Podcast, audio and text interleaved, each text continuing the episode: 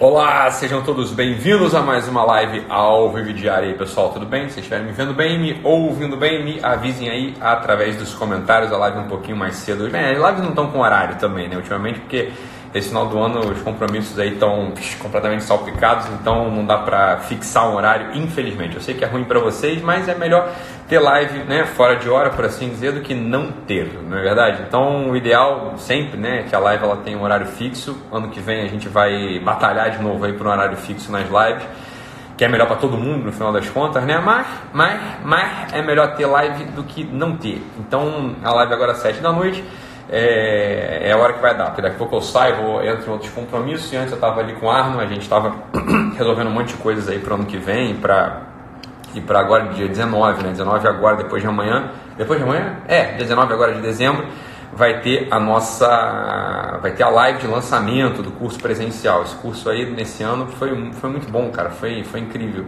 Foram 17 turmas, é, e dá para fazer um, dá para fazer um, um revival aí, dá para fazer uma retrospectiva desse ano, que foi muito boa, né? O curso começou em janeiro, foi uma turma em São Paulo, se eu não me engano, logo depois da turma do Rio, e a gente foi varrendo as cidades, fomos até é, o Ceará, depois passamos também por Cuiabá, depois, enfim, é, Curitiba e Brasília, Belo Horizonte. A gente teve onde a nossa, nosso, a nossa perna alcançou. Esse ano vão ser turmas também, vai ter esse ano, ano que vem, quer dizer, né, em 2020 a gente vai botar um pezinho lá fora, né? um pezinho nas Américas, então vai ter turma em Miami.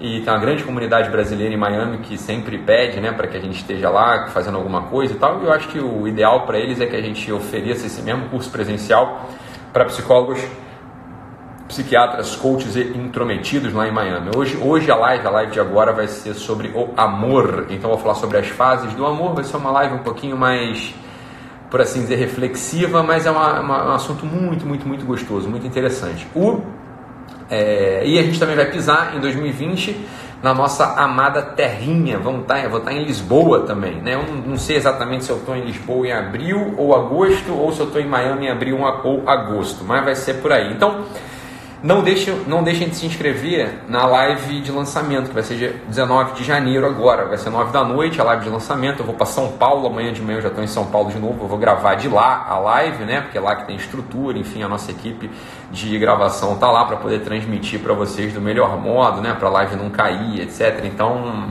é para dar conta de aguentar todo mundo aí na transmissão, tá bom? Vai ser, vai ser muito bom é um curso, é um xodó meu, né? Sabe que o curso de quatro temperamentos é um dos meus xodóis e, a lá, e o curso presencial é outro xodó também, né? Então a gente vai varrendo ali ao longo do curso assuntos que são assuntos, enfim, que não se falam mais, né? São assuntos que não se falam mais. A grande tônica do curso são as 12 camadas da personalidade do Olavo, mas a gente vai, bem, eu vou preenchendo, vou descompactando as coisas que não estão, por assim dizer, explícitas nem claras em lugar nenhum e tem algumas outras contribuições ali é, de algum modo originais que ajudam a tornar essa, esse grande insight, essa grande lição que o Olavo dá através de duas camadas, ajudam a torná-la mais inteligível e prática. Ainda que, ainda que o grande, a, o grande mote do curso não seja prático, seja uma uma coisa que vai acontecer em você, em quem fizer o curso. É claro que no domingo, né, quem consegue chegar até o último dia do curso, no domingo, mas todo mundo chega, né? Sempre, só tem uns dois ou três aí que levanta, que não aguentam mesmo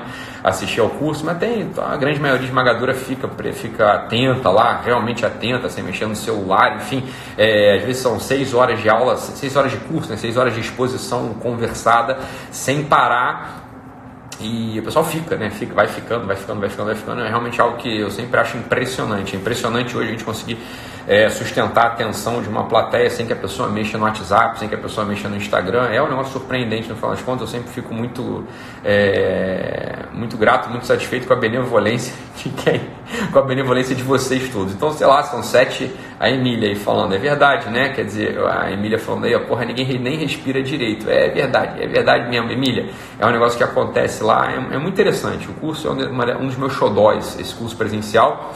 E é por isso que nesse ano de 2020 vão ser 21 turmas, né? Vai ser mais do que foi ano passado. Ano, ano passado, mas eu já estou achando que eu estou em janeiro, né? É, em 2020 vão ser mais turmas do que foi em 2019. É, 2019 já foi uma batida forte pra caramba, né? Então, quer dizer, praticamente de 15 em 15 dias eu estava em alguma cidade do Brasil dando, sei lá, 20, 20 horas, 30 horas. Esse último curso foram 32 horas de curso, né? Sem parar. É, foi até 9 da noite, muitas vezes, e, enfim um monte de grávida lá querendo fazer xixi, elas não conseguiam sair porque, porque não tinha intervalo. É quase que uma tortura, por assim dizer, chinesa, porque o pessoal fala: caralho, se eu sair eu vou perder aqui alguma coisa. Então é, é uma delícia, a verdade é essa, é uma delícia. Cada, cada turma tem sua particularidade, né? Então tem turmas que estão mais unidas, tem turmas que já são, né, cada um mais na sua. Foi, uma, foi muito gostoso de ver, foi muito gostoso também de eu, eu, nunca, eu nunca tinha viajado pelo Brasil, essa é a verdade. Eu não conhecia bem o Brasil assim, né? eu sou um médico, né? Então, na verdade, toda a minha atuação ela ficava ali no, dentro, do, dentro do consultório. Então, eu era uma pessoa que não viajava. Eu ficava no consultório, né? numa salinha de 8 metros quadrados, desenvolvendo minha atividade profissional 10 horas por dia, todos os dias da semana. Então, realmente, eu não conhecia o Brasil e, e, esse ano foi maravilhoso para ter oportunidade também de conhecer, por exemplo, Cuiabá, né? Sei lá, Cuiabá, um lugar assim que é, o pessoal de Cuiabá ficou muito, ficou muito honrado, eu acho, né, da gente ter ido lá, porque francamente tem algumas cidades que são fora de rota, né? A gente, não, a maior parte das pessoas não leva curso para alguns lugares, por exemplo, Cuiabá. Né, o Cuiabá é um lugar onde, sei lá, não é capital, por assim dizer, capital, óbvio que é uma capital, mas assim, não é um eixo, né, um eixo é, econômico, não é um eixo cultural, por assim dizer, então é, o pessoal ficou muito, muito feliz da gente ir até Cuiabá e eu fui muito feliz de ter conhecido os cuiabanos. Fui até também o Ceará, foi excelente ir até o Ceará. Não pude ir à praia lá, porque óbvio a gente fica trabalhando lá o tempo todo, mas e amei Curitiba, tinha uma implicância injustificada com Curitiba, mas eu amei, amei o povo, amei o curitibano e a cidade também, né? Adorei a cidade de Curitiba, mas então, se tudo é um puta de um preâmbulo, vocês me desculpem aí, é só que eu tô animado com a live do dia 19 de janeiro, vai ser a live de lançamento, fiquem atentos, eu vou lançar todas as turmas é, nesse mesmo dia do ano inteiro, então você já vai dando uma olhada aí, você tem que se inscrever já, para poder estar tá presente lá na live. Você vai se inscrever através de um link que está rodando por aí, né, pelo marcili.com.br barra psi. Mas a live de hoje não é live de, de, de, porra nenhuma, eu quero falar sobre o amor. Eu estou aqui falando porque eu gosto muito desse curso. É, foi o último curso do ano, acabou de acontecer, eu acabei de chegar de São Paulo ontem, né? Então, é, hoje é terça-feira, é, hoje é terça-feira, acabei de chegar ontem de São Paulo.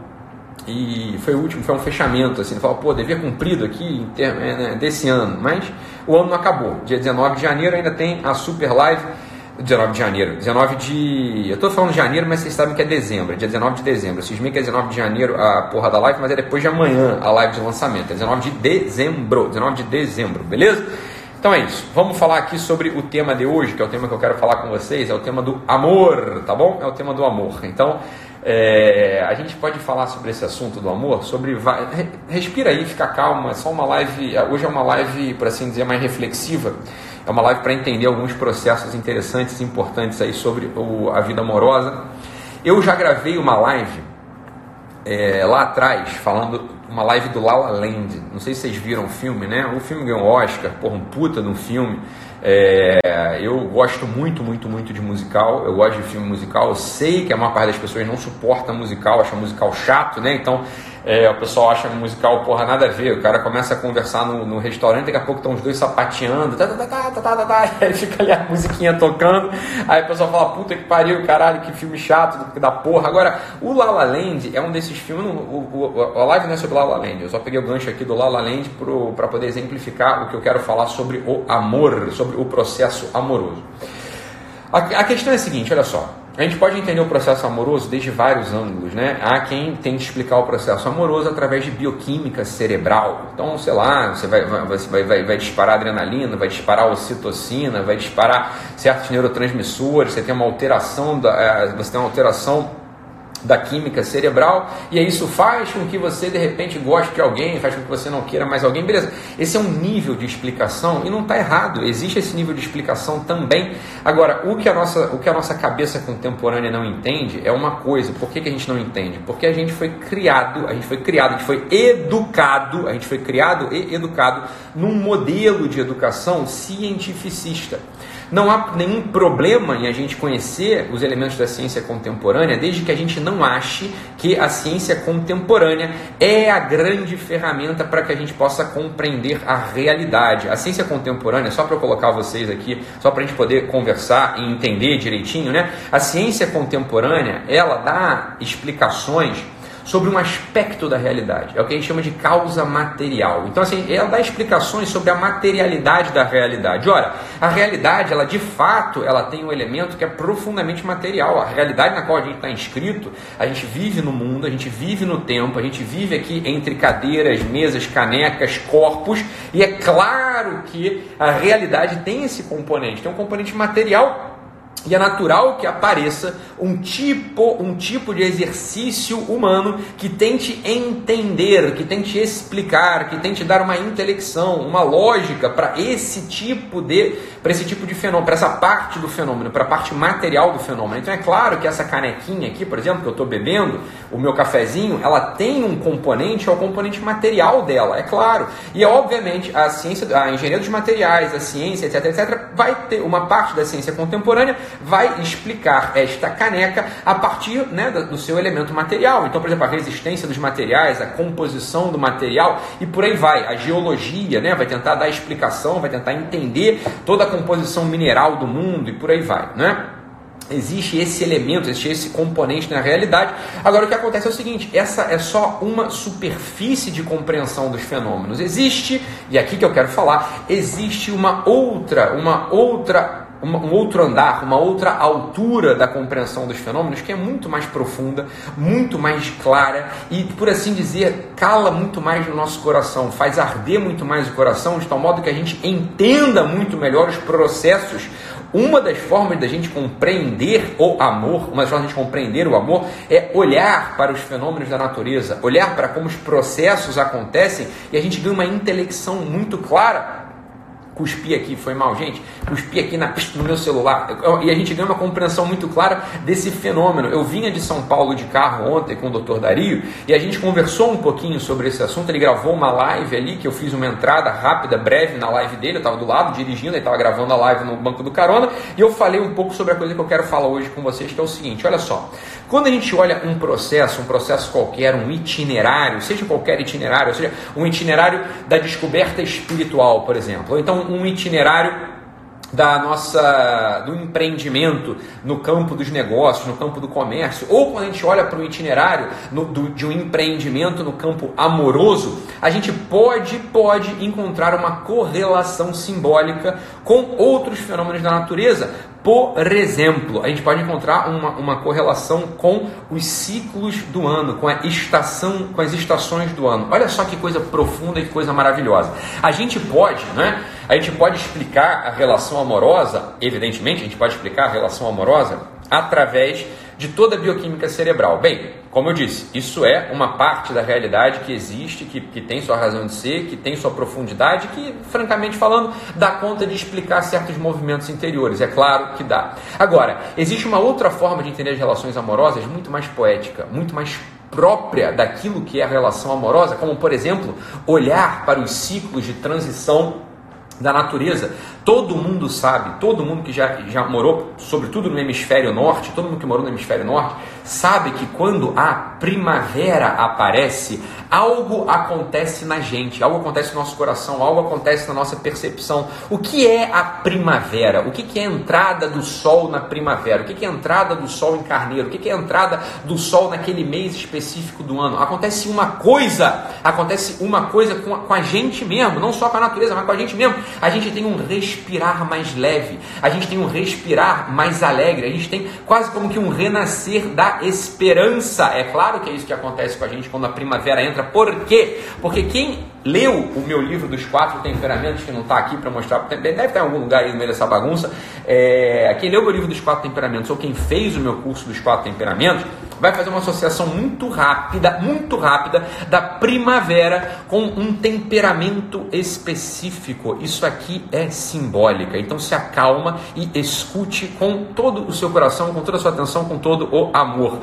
A primavera, ela joga para a gente, ela joga para o mundo, ela joga para cada um que vive ali naquele lugar no qual a primavera está entrando, ela joga qualidades da matéria. Que qualidades da matéria são essas que a primavera joga? A primavera joga no mundo a qualidade da expansão e da umidade. O que é a expansão e a umidade? Ora, quando a gente está diante de uma realidade material que expande e é úmida, a gente tem uma sensação que é a sensação de um ar fresco entrando. O que é? O que é o ar? O ar é justamente esse elemento da natureza, é esse um dos quatro elementos é o ar, é esse elemento que expande e envolve. No, na ciência dos temperamentos, a gente chama propriamente esse temperamento de temperamento sanguíneo. Vocês sabem disso porque vocês já leram meu curso, vocês já leram meu livro, vocês já fizeram meu curso, então vocês sabem que esse é o temperamento sanguíneo. Ora, o amor, ele tem essa característica primaveril nos seus inícios também, né? Sempre que a gente está descobrindo um amor, sempre que a gente está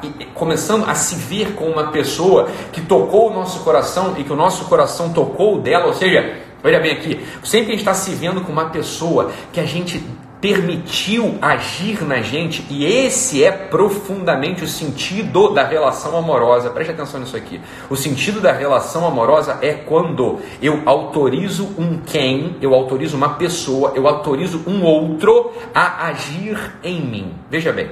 Então vamos aqui fazer, vamos aqui dar um exemplo. Imagine só que eu é, imagina só que eu fosse um sujeito né, solteiro, descompromissado, e eu tô, sei lá, às vezes estou na academia, estou no clube, ou então estou numa festinha, e eu vejo uma dama, vejo uma moça. Eu, obviamente, vou olhar para aquela moça e aquela moça pode me interessar visualmente. O aspecto dela pode me interessar. Ela pode ter qualidades, ela pode ter elementos ali que me chamem a atenção e que façam com que eu queira né, ir até ela. Então, por exemplo, pode ser um belo cabelo, pode ser um sorriso bonito, pode ser um olhar que me atrai. Essas coisas acontecem. É assim, esse, essa é entrada do processo amoroso. O processo amoroso, ele sempre vai começar através dos olhos, através do tato, através dos nossos sentidos. A gente vê alguém que nos atrai. E pode atrair por qualquer motivo. Pode atrair porque tem uma fala gostosa, pode atrair porque tem um sorriso envolvente, pode atrair porque tem um olhar desafiador ou um olhar calmo, pode atrair simplesmente porque tem um corpo que a gente deseja pegar. O que, que define, o que, que define o que vai ser o processo amoroso e o que não vai ser o processo amoroso? Ora, veja bem, se eu chego até essa dama, se eu conheço essa moça e eu começo a me relacionar com ela e tudo o que eu quero com ela, por exemplo, é levá-la para a cama, por exemplo, ou dar um beijo nela, sei lá, se tudo que eu. Preste atenção nisso aqui, isso aqui é fundamental para entender os processos amorosos, hein? Se tudo que eu quero com ela é agir nela, eu não estou dentro de um processo amoroso, eu estou dentro de um projeto de objetualização da pessoa, ok? Se tudo que eu quero com a pessoa, por mais bonito que seja, por mais digno que seja, se tudo que eu quero com ela é só cuidar dela, por exemplo, né? Cuidar dela, por exemplo, pode ser um fenômeno que é um fenômeno positivo, é um fenômeno bom, mas ainda é um fenômeno que eu estou transformando ela num objeto. Porque no limite, no limite, no limite, eu também cuido de uma casa que eu estou construindo, não é assim? Se eu, eu agora estou aqui né, alugando uma casa. Eu estou alugando uma casa aqui na Barra da Tijuca. Eu estou mesmo, na Barra da Tijuca eu vou é, mudar para lá. Eu estou alugando uma casa aqui na Barra da Tijuca, num outro lugar, e eu vou, obviamente, cuidar daquela casa. Eu entro, eu olho para aquela casa e já vejo o seguinte: olha, eu vou precisar reformar uma parte da sala. Eu vou precisar é, cuidar desse jardim que está um pouquinho abandonado, de repente eu vou até mudar esse chão para dar um elemento mais acolhedor. Veja, não é verdade que eu estou cuidando da casa? Eu estou cuidando da casa, mas a casa ela é um objeto ainda. Essa casa ela não age em mim. Eu estou agindo na casa. Isso também pode acontecer nos processos amorosos. Então, veja, nos processos pseudo-amorosos. Se eu começo a me relacionar com uma moça e tudo que eu quero com a moça é simplesmente levá-la para a cama ou cuidar dela como se eu fosse um pai dela, sem permitir que a ação dela haja em mim, eu não estou dentro de um processo amoroso. O que, que é o processo amoroso? O processo profundamente amoroso é um desejo, é um desejo total, profundo de que a vida dela seja a minha vida e a minha vida seja a vida dela. É um processo profundo de eu pegar o quem dela, na verdade não eu pegar, mas do, que, do quem dela, o quem dela, ou seja, aquele núcleo pessoal dela agir em mim. Quando eu autorizo que o outro haja em mim, me transforme, me modifique, ou seja, que eu de algum modo, de algum modo eu vá me transformando nela, quando eu autorizo isso, quando eu desejo isso, ou pior ainda, naqueles processos de arrebatamento amoroso, quando eu não tenho mais escapatória, quando isso acontece simplesmente, olha, estar com ela é ela agir por mim, ela agir em mim, ela me transformar. Bem, eu estou então dentro de um processo que é um processo profundamente amoroso. Esse é o processo, isso é o que define um processo amoroso. Por quê? Porque objetos não agem, não é verdade? Ou seja, essa caneca, ela não age. Essa caneca, ela não tem uma ação. Esse meu fonezinho aqui da Apple, ele não age, sou eu que ajo sobre ele, não é verdade? Mais que seja uma ação cuidadosa, uma ação cautelosa, uma ação até, entre aspas, amorosa, não há o retorno da ação. Por quê? Porque objetos não são quens. Objetos não são pessoa, objeto não age. Quem age é gente. Ora, se eu me relaciono com alguém permitindo, desejando e quase que não conseguindo escapar mais da ação desse sujeito em mim, pronto, você está dentro de um processo amoroso. E aqui entra aquele verso famoso, aquele verso profundo, nos versos mais altos de toda a poética mundial do Camões, que fala o seguinte: olha, é por isso que o Camões fala: transforma-se o amador na coisa amada. Por que, que o amador transforma-se na coisa amada? Veja bem, o amador ele só pode se transformar no final, no final, no final. O amador só pode transformar-se no quem amado, não é? Não na coisa amada, por assim dizer. É apenas um quem que nos transforma. Ora, são assim as relações amorosas, são assim as relações de amizade, é assim a relação com o próprio Deus, não é? Quando a gente autoriza quando o fiel autoriza que um amigo, que a relação de um amigo o transforme, ele está dentro de um processo amoroso, obviamente, com característica de amizade. Quando um fiel, quando um fiel autoriza que o Deus haja nele, ele está dentro de um processo religioso. É verdade também que a gente conhece muitos sujeitos que se acham religiosos, né, que se acham religiosos, que objetualizam o Deus. O Deus é um elemento mágico, o Deus é uma aspirina, o Deus, sei lá, é uma batuta, é um, perdão, é uma, um martelo para ficar julgando os outros. Veja, Deus ainda não é um agente, é apenas um objeto para você. Por mais que você goste daquele objeto, por mais que você até cuide daquele objeto, veja, ainda não estamos dentro de um processo amoroso. O processo amoroso ele acontece quando eu autorizo ou quando eu não consigo mais escapar da ação da outra pessoa em mim. Isso é exatamente o processo amoroso. O processo amoroso é o seguinte, caralho, eu estou com essa pessoa e eu vejo que eu vou me parecendo com ela. Por que, que eu me pareço com ela dia após dia? Porque ela está agindo em mim, ela age no meu coração. Isso é do caralho. Isso é exatamente a escolha amorosa, isso é estar dentro de um processo amoroso. O processo amoroso, portanto, ele experimenta fases. Ele experimenta fases, é, é aqui que acontecem algumas crises. Por quê? Porque nós não estamos mais acostumados a pensar ou a agir dentro de uma simbólica tradicional e profunda. O processo amoroso, justamente porque é uma ação em mim e eu ajo no outro, é evidente que esse processo ele tem uma qualidade viva. A qualidade do processo amoroso, ela é dinâmica e viva. Ela não é morta, nunca, ela jamais é morta. E aqui que acontece, acontece algumas crises, como eu disse. Porque olha só, o início do processo, dos processos amorosos, eles se parecem muito com a qualidade da primavera. O que, que é a primavera? A primavera é aquela estação do ano quente, é quando o calor começa a voltar, não é? O, o inverno entregou o seu frio para a primavera que começa começa a transformar aquele frio, ele começa a transformar aquele frio em calor. O calor começa a aparecer e é um calor úmido. Qual é a característica da umidade? A, a, a característica das coisas úmidas é envolver, é unir, é quase que confundir, misturar, não é verdade? Se você mistura duas coisas úmidas, elas se tornam quase como que uma só, elas ficam coladas, não é? E é justamente, não é assim que a gente experimenta o início dos apaixonamentos? O que é o apaixonamento? O apaixonamento não é o verão. O apaixonamento é a primavera. A primavera é justamente essa expansão, ou seja, os dois, os dois, eu e ela, eu e você, a gente gosta de estar juntos, quase como se não conseguisse não estar juntos. Mas por quê? Porque a gente expande e se envolve. A gente expande e se envolve. Isso é uma característica primaveril. Isso é o início do amor. Isso é o início do empreendimento financeiro, isso é o início do empreendimento religioso, é uma expansão que envolve. O que, que acontece na sequência? Na sequência, ambos continuam unidos, ambos têm ainda o movimento de expansão, né? aquele movimento de querer dizer, de querer falar, de querer estar, mas acontece ali uma outra coisa. Depois da primavera, o que, que vem? Depois da primavera, todo mundo sabe, vem o verão.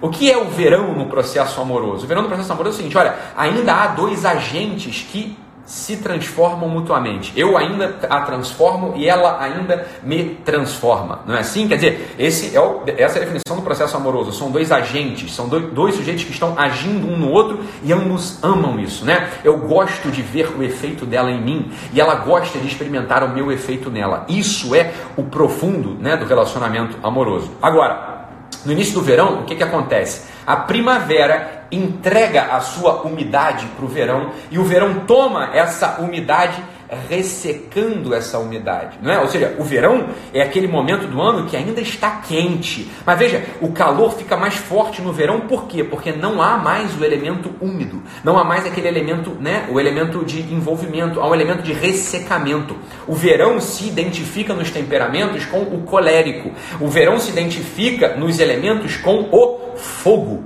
O que, que acontece no verão? No verão há ainda a expansão, ou seja, Ambos ainda têm aquela necessidade de botar para fora, expandir o elemento quente, não é? O elemento quente, mas, mas o ressecamento, o seco, ele aparece agora na relação. O que, que é um elemento seco numa relação de homem e mulher? O elemento seco é o seguinte: olha, existe aqui uma divisão uma secura, um ressequido. Já não há mais essa união, essa união quase que obsessiva, essa união como se eu já não soubesse quem eu sou e quem ela é, ou quem ela é e quem eu sou. Não, no verão fica claro que eu sou eu e ela é ela. No verão fica claro que eu tenho uma unidade, uma intimidade, uma pessoa e ela tem uma unidade, uma intimidade, uma pessoa. No verão fica claro essa divisão, mas ainda há a expansão. No verão dos relacionamentos é quando as primeiras brigas começam a aparecer. Os primeiros atritos aparecem não na primavera, mas no verão. E aparecem por quê? Porque somos imaturos. A gente não entende que esse é um processo natural. O processo de divisão, o processo de separação, ele é necessário para o amadurecimento amoroso. Ora, eu continuo sendo eu e ela continua sendo ela. Ela continua sendo ela e eu continuo sendo eu, por assim dizer, né? Mas é claro que é isso. Agora, o que que acontece então? Acontece justamente essa primeira divisão e aí você nota, opa, eu quero estar, eu desejo estar, eu desejo expandir, eu desejo compartilhar, eu ainda estou botando para fora.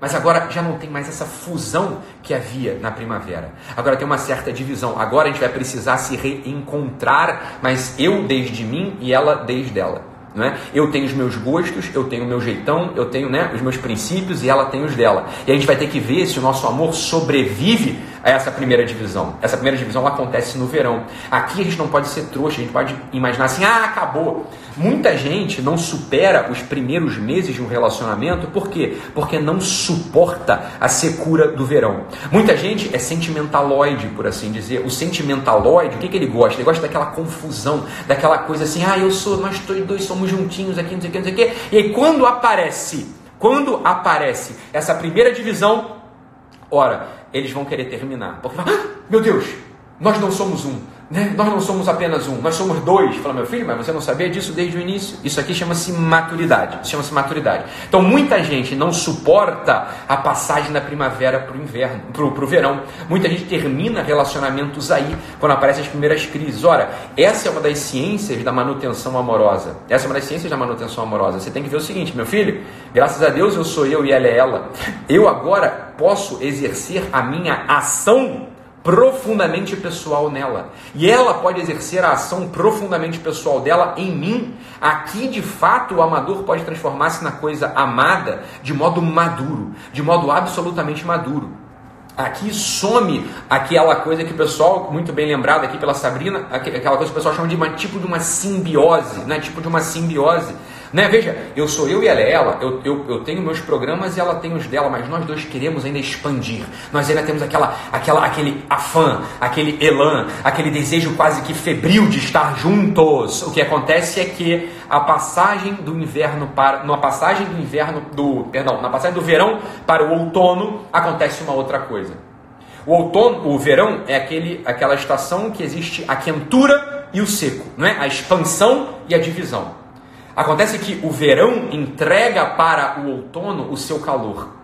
E o que, que o outono faz? Ele pega o, seu, pega o calor do verão e começa a transformar esse calor, ou seja, começa a transformar essa expansão em quietude. Ele começa a transformar essa expansão em um princípio de aquietamento, um princípio de interiorização, um princípio de repouso. Não é isso que acontece no no inverno, no outono? Por que é que as folhas caem no outono? Você já parou para pensar nisso? Por que, que as folhas caem? Ora, aquela folha que era verde, que tinha viço, que tinha seiva por dentro, o que, o que, que a seiva, o que, que é o princípio de vida da folha começa, começa a entregar, começa a receber? A folha começa a se ressecar, na verdade? A folha começa a se ressecar. Ela começa a ficar mais, mais seca. Por quê? Porque esse, essa secura, né, veja bem, essa secura que havia no, no verão, ela continua havendo no outono. Mas agora existe um esfriamento. Ou seja, a folha passou por todo um processo de ressecamento durante o verão, ela entra no outono já ressequida, mas agora o frio começa a paralisar o fluxo da seiva. Quando o frio paralisa o fluxo da seiva, o que, que acontece com a folha que já estava se ressecando? Ela cai, ela cai. Ela vai para onde? Ela vai do alto para baixo seja, aquele princípio de expansão que havia ainda, aquele princípio de expansão seca que havia no verão, dá lugar agora a um princípio de repouso seco. É isso que acontece no outono e essa é uma terceira crise dos relacionamentos. Quando o sujeito que já havia, o sujeito que sobreviveu ao verão, sobreviveu ao verão, eu entendi que eu sou uma individualidade e é uma individualidade, o que começa a acontecer agora?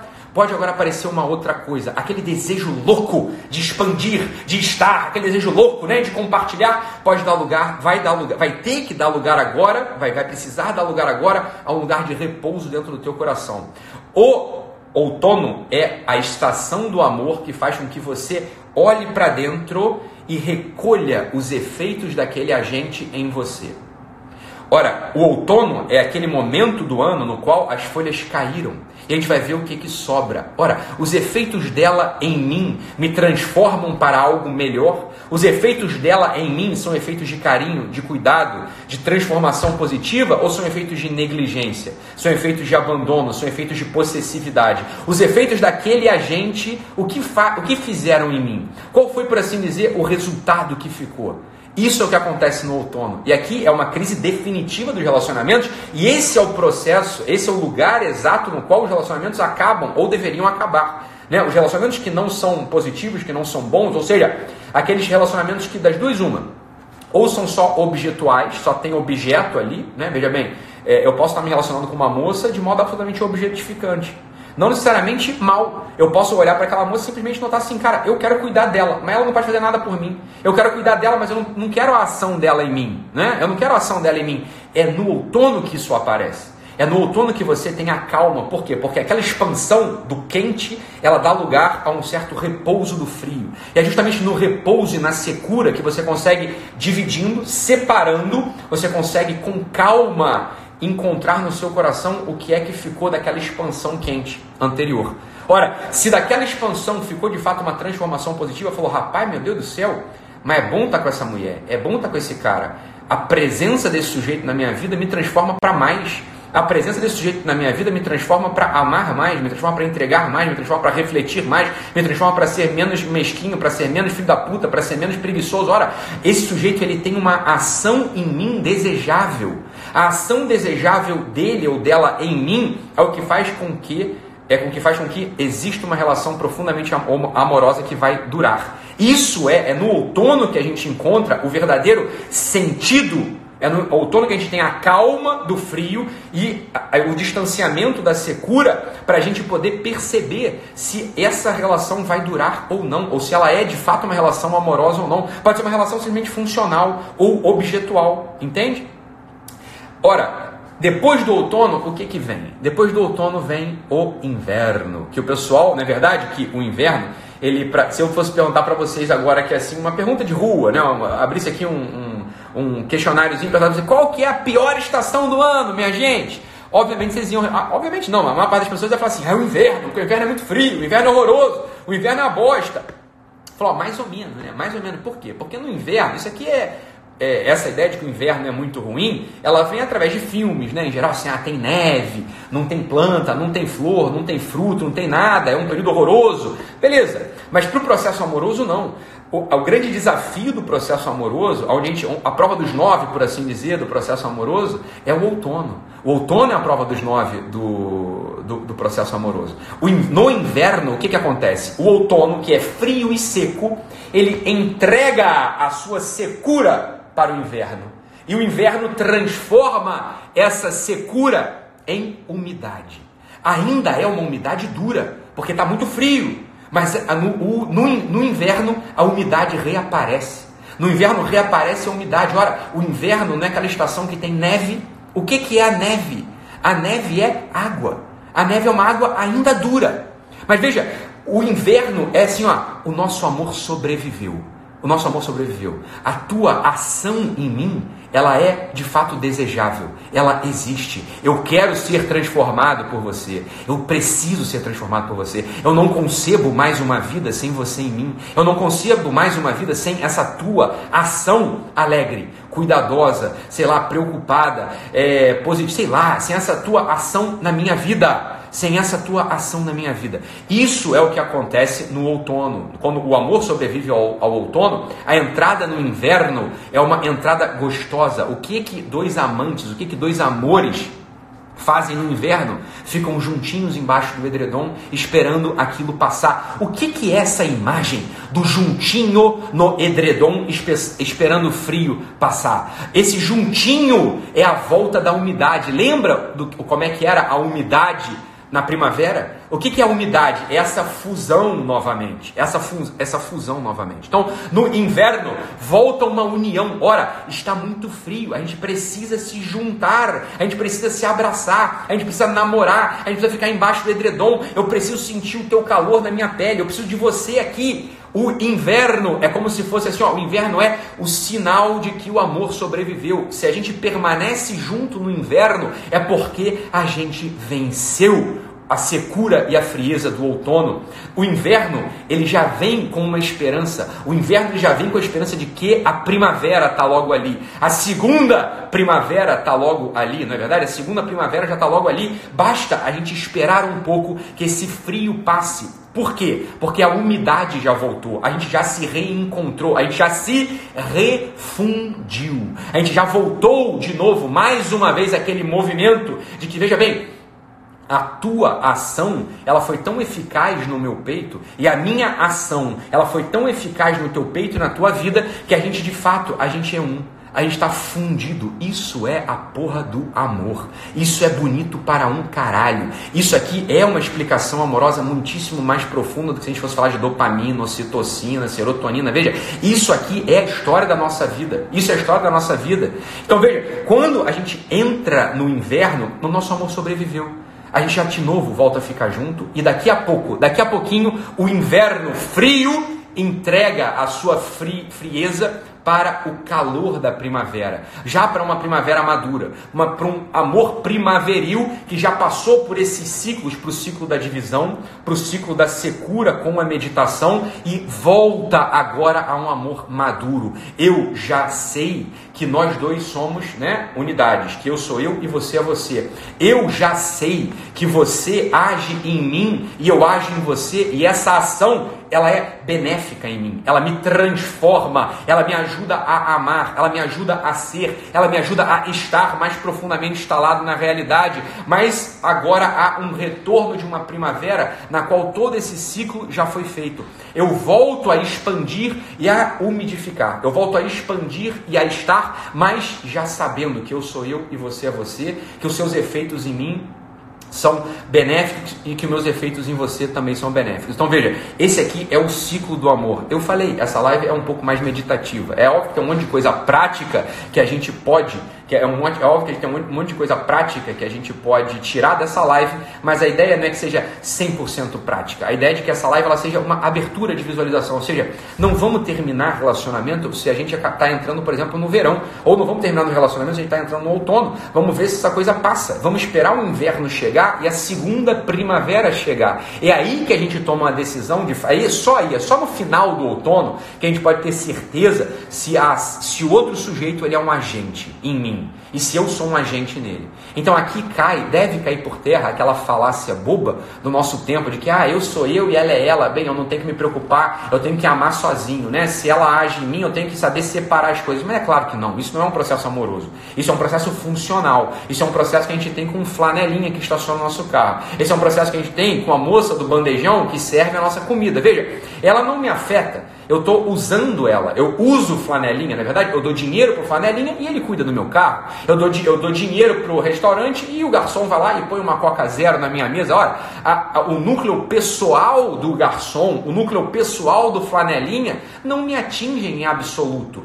Isso é o que diferencia os processos, as relações funcionais das relações profundamente amorosas. É se eu desejo, se eu permito ou se eu não consigo mais escapar da ação do outro em mim. Beleza, meus amigos? Então é isso. Ó, printem essa live, beleza? Printem essa live. Essa aqui é a live do amor, né? Printa aí a live compartilhe nos seus stories e se inscreva na nossa live de lançamento das turmas presenciais de 2020. Ela vai acontecer no dia 19 de janeiro, 19 de, ah, 19 de dezembro, beleza? Já depois de amanhã vai ser a live de lançamento. Eu quero muito que você esteja lá. Vão ser turmas menores, vão ser turmas mais íntimas e eu quero mesmo que você esteja presente comigo por dois dias intensos, a gente conversando, dialogando, eu podendo explicar coisas como essa, né? É, de modo mais profundo, de modo mais amplo, de modo mais prático até, beleza? Então esteja na live do dia 19 de dezembro, 9 da noite. E se você puder, eu acho que vale a pena o esforço, se inscrever e no, se inscrever no curso também, participar do curso presencial, beleza? 19 de dezembro vai ser a live. Fique com Deus, um abraço e até daqui a pouco. Tchau, tchau, pessoal.